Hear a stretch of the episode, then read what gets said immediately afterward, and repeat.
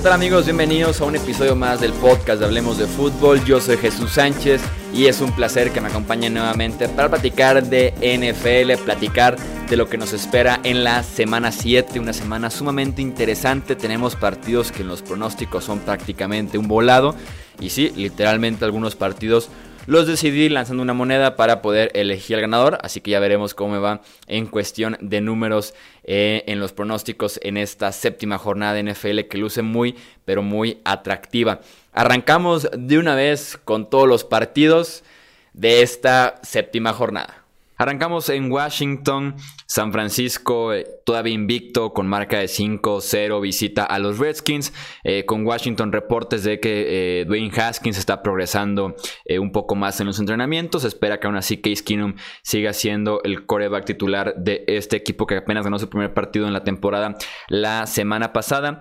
Su defensiva en San Francisco está jugando excelente, es de las tres mejores de la NFL y no veo como una ofensiva liderada ya sea por Case Keenum, por Cole McCoy, por Dwayne Haskins, el que pongan, pueda hacerle daño a esta defensiva que tiene pass rush, que puede hacerle mucho daño en ese sentido al quarterback, pero que también tiene eh, una secundaria fuerte y un grupo de linebackers que está jugando muy bien. Voy con la defensiva de San Francisco.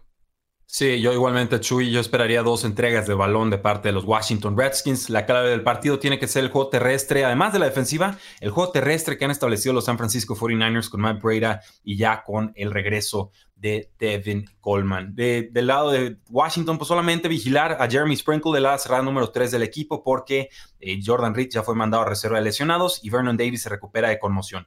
Era un jugador que cuando los cauteamos tenía buenas manos de bloqueo y aceptables manos para eh, recepciones, pero pareciera ventaja muy clara y victoria clara también de San Francisco. Arizona está de visita en Nueva York para enfrentar a los Giants. Me ha encantado lo que ha hecho Kyler Murray en las últimas dos semanas. Hace dos semanas implementó ya en, su eh, arsenal de armas el juego por tierra, las piernas, está siendo utilizado eh, en acarreos designados y también escapando de la bolsa de protección y consiguiendo yardas terrestres. Y lo que hizo la semana pasada contra la defensiva secundaria de los Falcons fue un circo aéreo. Aprovechó bien a sus armas, demostró el cañón que tiene en el brazo para estirar el campo, para meter velocidad en sus pases. Entonces Murray realmente se ha visto bien en las últimas dos semanas. Enfrente tiene a una defensiva que no tiene casi pass rush, que se aprovechó la semana pasada de la línea ofensiva de Inglaterra muy lesionada, pero que casi no tiene pass rush y que la defensiva secundaria prácticamente no hay ningún nombre en el que se pueda confiar al 100%. Entra Janoris Jenkins limitado en cuestiones de nivel, eh, novatos involucrados que no están jugando tan bien. Me gusta Arizona para eh, ir a Nueva York y ganar un partido importante eh, para que se acerquen ya a récord de 500. Están 2-3-1 actualmente. Voy con Arizona. Eh, creo que por el momento me voy a ir con los gigantes, Chuy, porque espero el regreso de Socon Barkley, también el del ala cerrada, Evan Engram. La ofensiva cambia mucho cuando estos dos jugadores están en el campo. De las defensas no espero absolutamente nada. Creo que va a ser un tiroteo, muchos puntos, muchas yardas, muchas yardas también terrestres de ambos corebacks. Eh, simplemente tengo muchas dudas con este partido, así que me voy a ir con los locales. Houston visita Indianapolis en uno de los partidos más interesantes de la semana, con implicaciones directas en el liderato del sur de la AFC. Houston con marca de 4 y 2, Indianapolis con marca de 3 eh, y 2. Los equipos que vencieron en las últimas semanas a los Kansas City Chiefs, Houston con una muy impresionante actuación a la ofensiva, mientras que los Colts dominando por tierra y jugando muy buena defensiva también en Kansas City. Este partido es en Indianapolis. Eh, normalmente este es el partido que Houston en temporadas anteriores viene jugando bien, viene haciendo puntos y que de alguna u otra manera jugando de visitante. Y además contra el plan de juego que monta Frank Reich partido a partido y en general el staff de entrenadores de los Colts, les ponen un hasta aquí. La división no está tan fácil como tal vez lo estaban haciendo ver ustedes. A pesar de que Houston podría atravesar un mejor momento y que están más sanos que Indianapolis, me gusta la localidad de los Colts, me gusta que vengan de semana de descanso y ese plan de juego de Frank Reich siempre va a ser superior al de Bill O'Brien. Voy con los locales Colts. Eh, tú lo dijiste, Chuy, la palabra clave para mí fue, bueno, la frase clave, semana de descanso. Los Colts llevan dos semanas pensando en este juego, mientras que los Houston Texans tenían que preocuparse por completo de los Kansas City Chiefs, con todo y que solventaron bien ese partido. Yo esperaría que ya con Marlon Mack un poco más sano, una excelente línea ofensiva, con una defensa que sí puede limitar lo que hacen los Houston Texans, y ya con el regreso del linebacker Aries Leonard, un jugador trascendental para el esquema defensivo de los Colts, yo me voy a ir con los locales. Creo que se puede poner muy lindo el partido, eh, se puede poner mucho de ataque aéreo y demás, pero Jacoby Brissett juega mucho mejor de local que de visitante porque pareciera que sus coaches le tienen más confianza como pasador en casa. Así que eh, creo que se va a mantener esa pequeña hegemonía de los Colts sobre los Texans en división. Oakland contra Green Bay, el partido de los juegos aéreos disminuidos por lesión. Darren Waller a la cerrada de los Raiders y la mejor opción aérea que tienen actualmente, limitado por una lesión en el pie. Con los Packers no están entrenando Davante Adams, Jerónimo Allison, Marqués Valdez Scanling. Eh, muy limitadas las armas de ambos equipos. También Tyrell Williams espera que no juegue por parte de los Raiders. Me gusta más Aaron Rodgers jugando en casa con todo y el poco eh, talento que tiene alrededor. Si algo nos ha dejado claro a lo largo de los años y también el lunes por la noche pasado es que Rodgers es el tipo de quarterback que mejora lo que hay a su alrededor, eleva el nivel en general. Voy con Green Bay. Eh, te hago la segunda, Chuy. Aquí está muy sencilla la cosa. O sea, ¿quién está jugando de local? Entiendo que los Oakland Raiders eh, vienen de semana de descanso y tienen tiempo extra para pensar, pero me parece que su ofensiva es muy lenta, Chuy. Creo que la defensiva de Green Bay es, es muy ágil, es muy fuerte, es muy inteligente, tiene esquemas muy sofisticados y que los Oakland Raiders no tendrán la velocidad ni en sus receptores, ni en su corredor, ni en su ala cerrada bueno, quizás el ala cerrada sí, porque es un portento físico, para contrarrestar lo que puede proponer Aaron Rodgers y Aaron Jones por tierra. Me voy con los Green Bay Packers. Creo que el plan de juego de los Raiders va a ser quemar mucho reloj, tratar de, de esconderle la pelota a Aaron Rodgers, pero que al final del día no podrán lograrlo.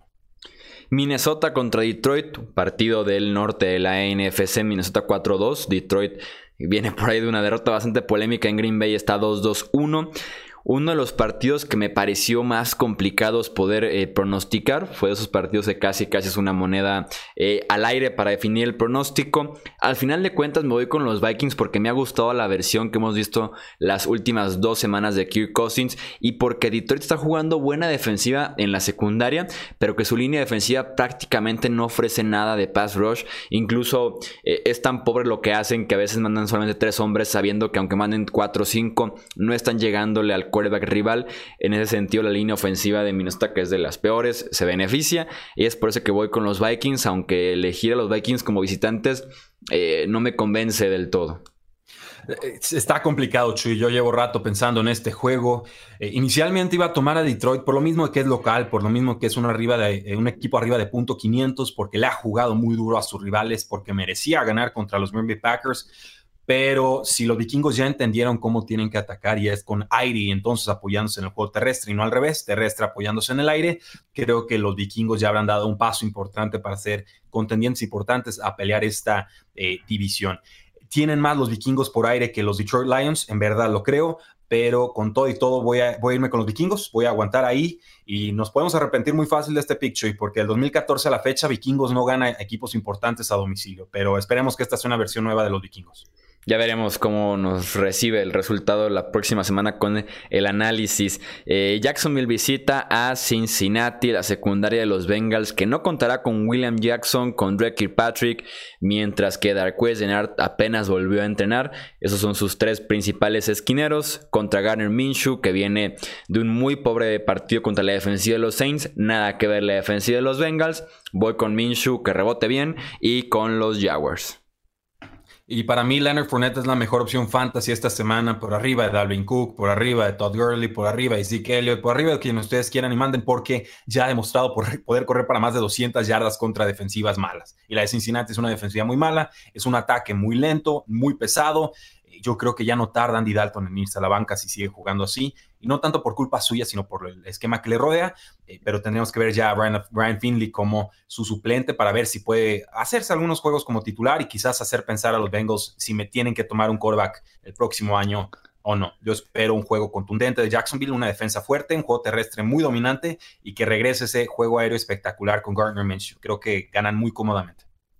Miami contra Buffalo, Ryan Fitzpatrick estará iniciando este partido contra el equipo que alguna vez lo vio como la esperanza de la franquicia y que le dio un muy buen contrato.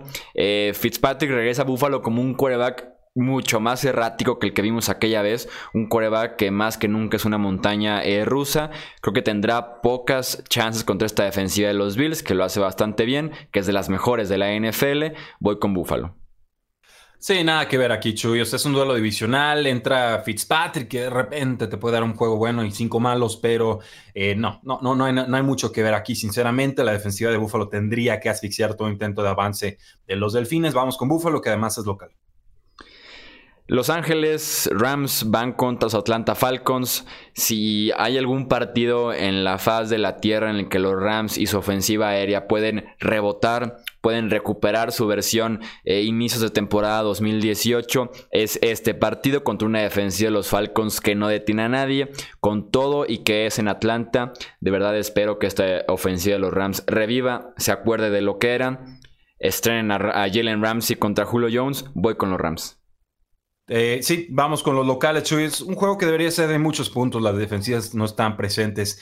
Eh, son dos rosters que tienen algo, mucho talento, sí, pero no tienen profundidad y las lesiones los han alcanzado en muchos sentidos. Las secundarias son muy porosas, los juegos terrestres pueden hacer bastante daño. Me voy con los Rams. Ahora sí que, eh, entendiendo, sí, que los Falcons son, son locales, pero Rams tiene más talento y Rams tiene mejor coach y Rams todavía creo que podría pelear por algo en la temporada si saca este resultado. Yo con los Falcons ya estoy muy desencantado, por más que su ofensiva brille, la defensa en verdad es, es un cero a la izquierda. Hablando de equipos que desencantan, vamos con otro equipo de Los Ángeles, los Chargers, que han tenido un mes sumamente eh, para el olvido. Visitan otro equipo que ha desencantado, que son los Tennessee Titans. Eh, otro partido que prácticamente es un volado. Interesante porque alguna vez se rumoró que Marcus Mariota podría ser el sucesor de Philip Rivers. Con el nivel que tiene Rivers, eh, podría ser cada vez más real que sea su última temporada en la NFL. Un partido que realmente es un volado y nada más porque confío poco en Ryan Tannehill con esa línea ofensiva. Yendo frente a la defensiva de los Chargers, me quedo con Los Ángeles. Yo me voy con los Titans. Son locales, sí, son bien gitanos, sí. Brian Tannehill va de centro, sí, también lo entiendo. Pero Derrick Henry le puede hacer muchísimo daño a este equipo de Los Ángeles Chargers que está todavía muy mermado. La, por fortuna para los Chargers, pareciera que el, su tackle izquierdo, Russell Okung, puede jugar en este partido. Eh, pero con todo y todo, no ha estado produciendo Philip Rivers. Ya se le ve bastante disminuido el brazo. No es nada más por falta de talento a su alrededor. Y hubo una chispa ofensiva con los Titans cuando entró Brian Tannehill. No, no lo suficiente para deleitar, pero lo suficiente para pensar que quizás las opciones externas de pase, estoy pensando en un AJ Brown o un Corey Davis, puedan reengancharse en detrimento del ala cerrada de Laney Walker. Me voy a ir con los Titans, que son favoritos por dos puntos en las apuestas. Baltimore se enfrenta a Seattle, dos equipos que se les eh, recordaba, que se les reconocía por sus grandes defensas. En esta ocasión son dos equipos ofensivos con defensivas mediocres, por decirlo de alguna eh, manera. Me encanta lo que está haciendo Russell Wilson actualmente. Me encantan los Seahawks jugando en casa con todo y que ya perdieron ahí este año. Eh, voy con Seattle y con el que es ahorita el candidato número uno al MVP de la NFL. Sí, dos corredores corredores, pero de estilos muy disímiles, muy distintos. La secundaria de Ravens está muy mermada. Llega Marcus Peters, pero muy pronto todavía para que se aprenda los esquemas de Baltimore. Eh, me gusta Seattle, me gusta Seattle en este partido. Creo que pueden hacer mucho daño, sobre todo por aire. Nuevo Orleans visita a Chicago, el partido que podría eh, significar también el regreso de Mitch Trubisky. Recuperan los Bears a su quarterback, pero pierden a su mejor tackle defensivo, a Kim Hicks, y a su mejor guardia, Kyle Long, por eh, lesiones, ya por menos ocho semanas fuera, porque ambos fueron puestos en la lista de reserva de lesionados. Un duelo de defensivas con un quarterback intentando sobrevivir a lo que el rival les ponga enfrente. Me inspira un poco más confianza de Bridgewater, y eso te dice mucho de quién es Mitch Trubisky, eh, voy con los Saints. Ahora, ojo aquí, Chuy, los Osos de Chicago locales son favoritos por tres puntos y medio. Creo que aquí se está tomando en cuenta la probable baja de Alvin Camara y entonces entraría la Tavis Murray, que es un corredor muy distinto, más en el molde de un Mark Ingram, más de ir a chocar contra la línea eh, y con su velocidad. Está en duda también el ala cerrada Jared Cook con los Santos, entonces empiezan a sumar las bajas en la ofensiva. Nos quedaría Michael Thomas como, como pieza importante en ese equipo. Eh, no me siento muy cómodo tomándolo, pero creo que localía, semana de descanso contra un coreback al que sí pudieran controlar. y quizás Mitchell Trubisky regresando para correr algunas yardas, voy a tomar a los Osos de Chicago, pero créeme que no lo hago con gusto. El Sunday Night Football, Filadelfia contra Dallas, un partido que define el liderato del este de la NFC. Ambos vienen de pobres actuaciones, de estar perdiendo por puntos eh, contra equipos que tales no eran considerados entre los más fuertes de la NFL. Si nos vamos solamente al potencial que tienen los equipos, a quién podría llegar más sano, eso me inclina un poquito más hacia Filadelfia. Un partido difícil de pronosticar por el momento que atraviesan ambos equipos. Me quedo con Carson Wentz y por lo tanto me quedo con los Eagles. Pero va a ser interesante de ver cómo se comportan ambos corebacks y en general ambos equipos. Sí, hay, juegos salvajes esta semana, Chuy. Ya sé que descansaron cuatro muy gitanos, pero eh, hay, juegos bien, bien cerrados. Normalmente los vaqueros de Dallas han tenido tomada la medida a Filadelfia en las últimas dos eh, temporadas. Aquí la duda de Mari Cooper. Eh, me asusta lo suficiente para tomar a las Águilas de Filadelfia en este, en este juego, con todo y las bajas que tienen en todas sus líneas, pero eh, confío más en el coaching staff de las Águilas de Filadelfia que en los Vaqueros de Dallas en estos momentos. Y para cerrar tenemos el Monday Night Football, Nueva Inglaterra contra los Jets de eh, Nueva York. Sin duda alguna Sam Darnold hace mucho más interesante este partido. Aún así, los Patriots son favoritos por 10 puntos en las apuestas. Arrancaron con doble dígito eh, de ventaja. La defensiva sigue siendo una de las mejores de la NFL. Tiene una de las pruebas más interesantes que han tenido este año con Livion Bell, con Sam Darnold, con Robbie Anderson. Está jugando bien Jamison Crowder otra vez. Entonces es una prueba interesante para la defensiva de Nueva Inglaterra. Me sigue pareciendo de las mejores unidades de toda la NFL. La ofensiva en un, término complementario más bien. Me gustan eh, los Patriots para ganar este partido.